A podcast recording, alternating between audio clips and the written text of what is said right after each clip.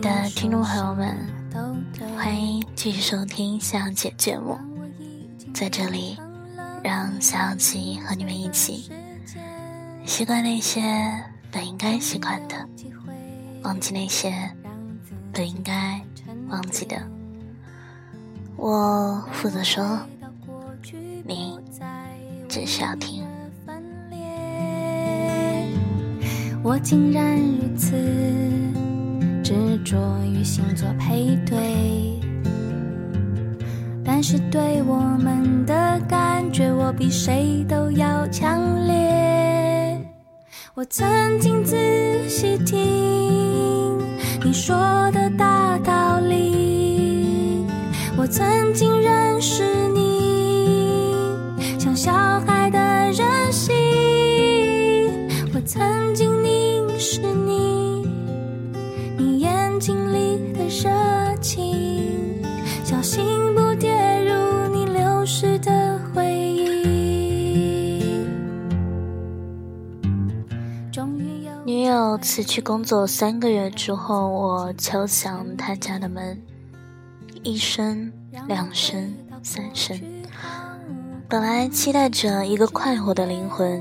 但是却看见从门缝里探出这样的一个人，蓬头垢面，衣着邋遢，两眼求神般的看着我说道：“我想去上班。”遥想三个月前，他铁心铁意的对我说：“我决定辞职，朝九晚五的工作逼得我发疯了，任何自己想做的事情都找不到时间，是时候。”我也该享有点自由了。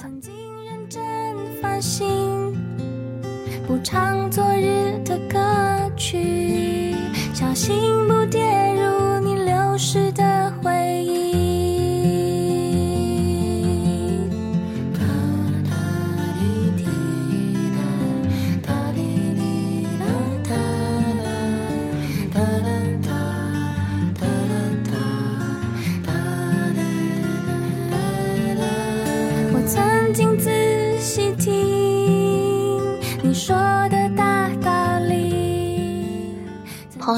在辞职前是一名公司前台，每天需要七点起床，精心打扮，亦要在工作中的任何时刻摆出微笑的表情。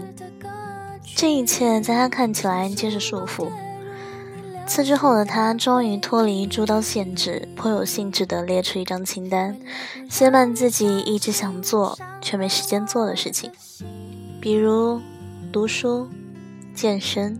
学韩语，他充满期待的告诉我，能看见自己坐在房间温暖的一角，喝着咖啡，读着书，阳光晒在肩膀上，那种美好的景象，我脑袋中一直都有。可是三个月后的我走进他的房间，却看到这样的一番景象。脏衣服堆满了墙角，被子摊在床中央，茶几上摆满未洗的咖喱咖啡杯，吃完的饼干盒和咬了一半的巧克力散在地毯上面。我需要探着脚尖走路，才不会踏到地上的杂志或者踢到酒瓶。整个房间犹如强盗洗劫后的场面。我却不能喊等一等，我真佩服我还能幽默，掉眼泪是用笑掩过，怕人看破，顾虑好多。所以无需多问，就知道这几个月的日子他怎样过的，也自然可想象那些辞职最初的美好计划是否落了空。他一身睡衣睡裤的看着我，言语绝望，说道：“我已经胖了五公斤。”我忽然想起那对值得深思的话：“自律者方得自由。”我内心挫折，我像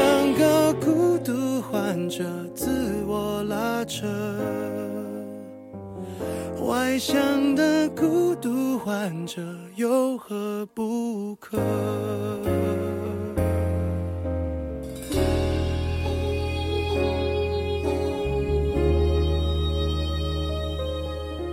笑越大声越是残忍挤满体温室温更刚出国的时候，我租住在一户人家里，男主人每日出门上班，孩子们就读附近小学，女主人做家庭主妇，负理负责打理生活。在我狭隘的观念里，家庭主妇这种职业既代表一种自由，在煮饭与做家务之余，可以用一种类似于散漫的态度去生活。比如，可以一整天素颜穿睡衣，不用在家中注意举手投足，也无需有任何条条框框的压力，就和我们小时候看到的母亲、姨妈、邻居大婶们一样，不施粉黛，举止粗俗，苦大仇深。可我从未遇见过女主人这般如此自自律的家庭主妇。她每天早早起床，为丈夫和孩子准备早餐，送别家人后，换上运动衣，在附近的街区跑上一个钟头。回来后洗过澡，化好妆，一袭裙子光彩动人。下午时则雷打不动地看上一个钟头的书。一杯咖啡配一份小甜点，这习惯不会因任何事情让步。除此之外，女主人和其他的家庭成员主妇一样，跳进一个尽职尽责的角色里，去照顾丈夫和孩子们。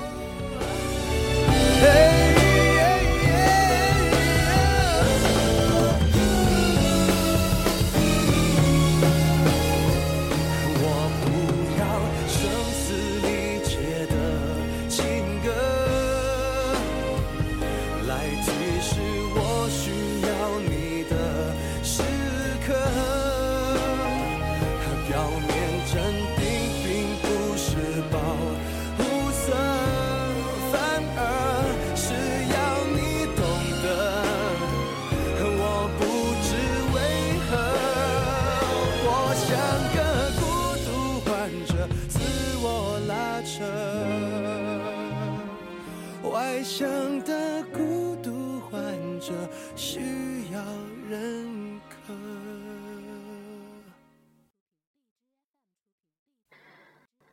我那时工作辛苦，每天都在盼望着能够在床上躺整天的星期日，自然就不理解女主人为何给自己的生活添进种种人为的约束，更无法知道为什么她似乎比我所见过的家庭主妇更从容、更快乐、更优雅。她从来不在食量上放纵自己，以坚持运动。得以在婚姻七年中保持两位数的体重，又一直读书，从未和丈夫的世界脱轨，教育起孩子也温柔有方。更难得的是，她的神色从容，一双眼睛流露出发自内心的幸福和满足，那是中年女人所能拥有的最珍贵的表情。走了依然会回来，扬起尘埃都变成一种黑白。你是我爱的女孩，最爱的女孩，带我到温柔的默片时代。你那白的裙摆，那黑的刘海，教我说美丽的一句对白。当时一眯眼，样美，一样期待，却等不到后来，只等你从头再来。艳阳天。为你张开手中的南风筝，也为你要和摆。世界不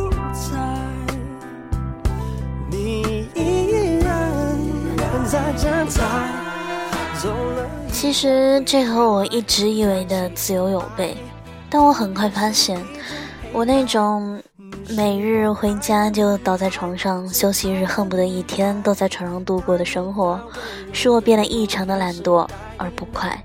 我意识到，自己有相当一部分的不快乐，正是因为来自于这种空虚的自由当中。它让我的生活不受控制地走着下坡路，限制了我想成为更好之人的能力，阻碍了我想获得的那种生活方式。我突然觉得，这种自律带来的自由。恰恰就是掌控自己生活的能力。多为了你的主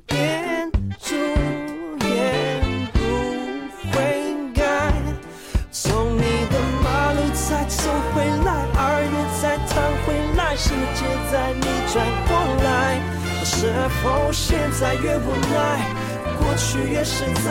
难道回忆是为了明白？你是我爱的女孩，最爱的女孩，带我那温柔的默片，是带你那白的裙摆，那黑的刘海，叫我说美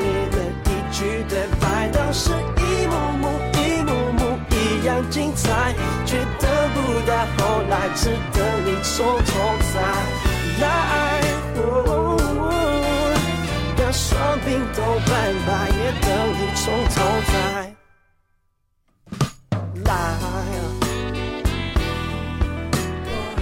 我从二零一四年开始跑步，至今坚持两年之久。起初的目的是因为无法忍受对肥胖的厌恶，可渐渐却发现，跑步给我带来的更重要的启发，是让我意识到了自律带来的力量。这种时时与自己的惰性做斗争，又在一次次斗争中超越自己的过程，正是自律带给我的阶梯式的进步人生。村上春树也如此形容过跑步为自己带来的意义：人本性就不喜欢承受不必要的负担，因此人的身体总会很快就对运动负荷变得不习惯，而这是绝对不行的。写作也是一样，我每天都写作，这样我的思维就不至于变得不习惯思考。于是我得以一步一步地抬高文字的标杆，就像跑步能让肌肉越来越强壮。梦里梦到醒不来的梦，红线里被染尽的红，所有刺激剩下疲乏的痛，在无动于衷。从背后抱你的时候，期待的却是他的面容。说来是在嘲讽，我不太懂，偏渴望。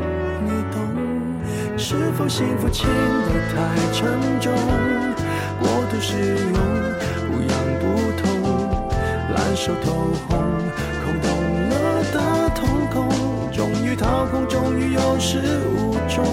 得不到的永远在骚动其实，以我自己两年里的亲身体验来说，跑步是训练一个人自律能力的很好方式。我曾是一个吃无节制的人，又喜欢过度消耗自己，但跑步让我成为一个自控力极高的人，令我可以坚持每天早起准时踏上跑步机，拒绝拖延工作内容，在无论多热爱的食物面前，也能够控制自己想要放纵的念头。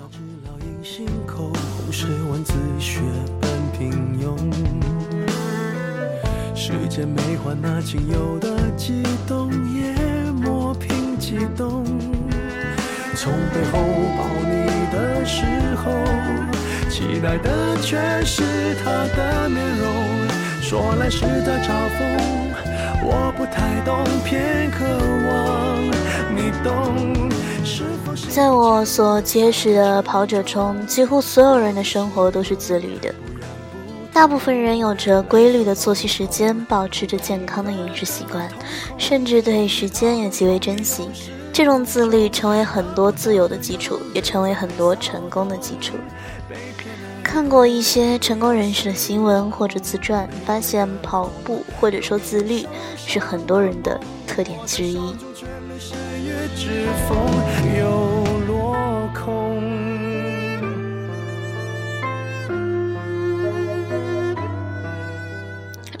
苹果公司的 CEO Tim Cook，凌晨四点半开始发邮件，然后之后就会去健身房。奥巴马每周坚持至少锻炼六天，每次大约四十五分钟，只有星期日才会休息。马克·扎克伯格每年的计划是每天跑步一英里。除此之外，他的生活里还有每个月读两本书、坚持学中文等等。托马斯·科里创造出“富有的习惯”这个短语，他用五年时间研究了一百七十七个富有人士的生活，发现其中百分之七十六的富人坚持每天有氧运动三十分钟以上，也有一半以上的人每天至少在工作前三个小时起床。这大概也是自律的某种形式吧。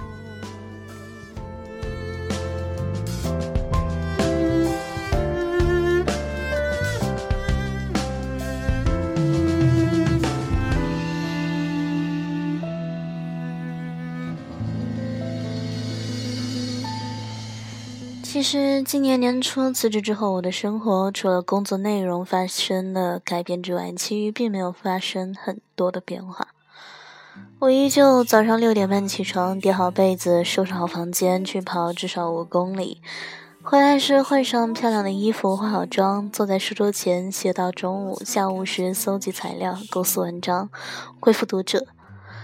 晚间小酌几杯，读书或者会友。生活里一切均有秩序，在形式上和做一份平常的工作并没有太大的差别，而自己也从这份自律中得以保持身材，生活充实，事业稳定，能够感受自己正掌舵着生活，朝着更好的方向。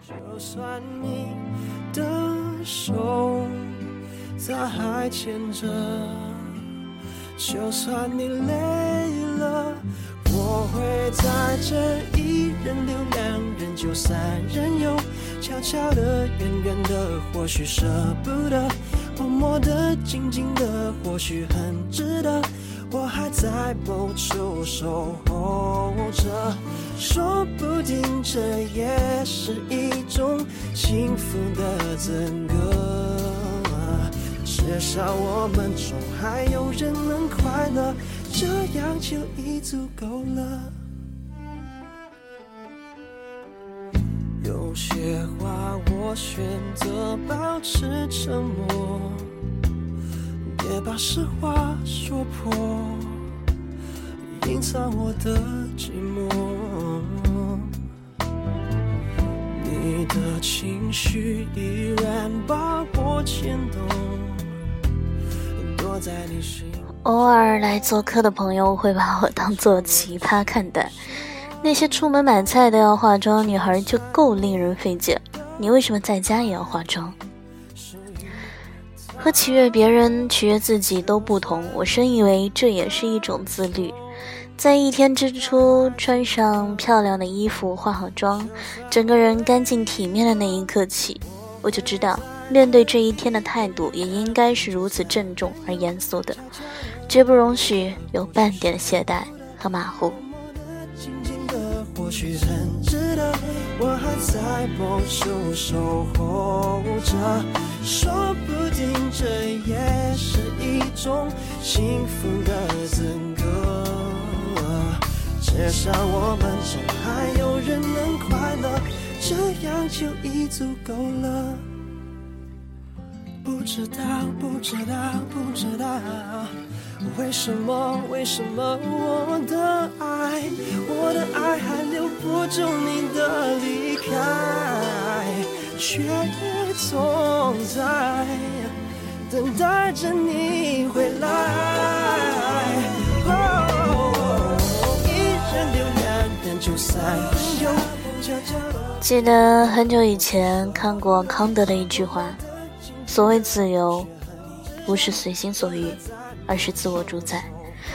而现在的我更加坚信，自律是一个人在年轻时可以培养的最有益的习惯。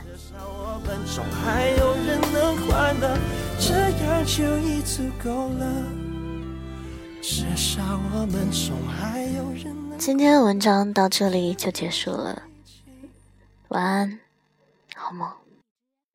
走了。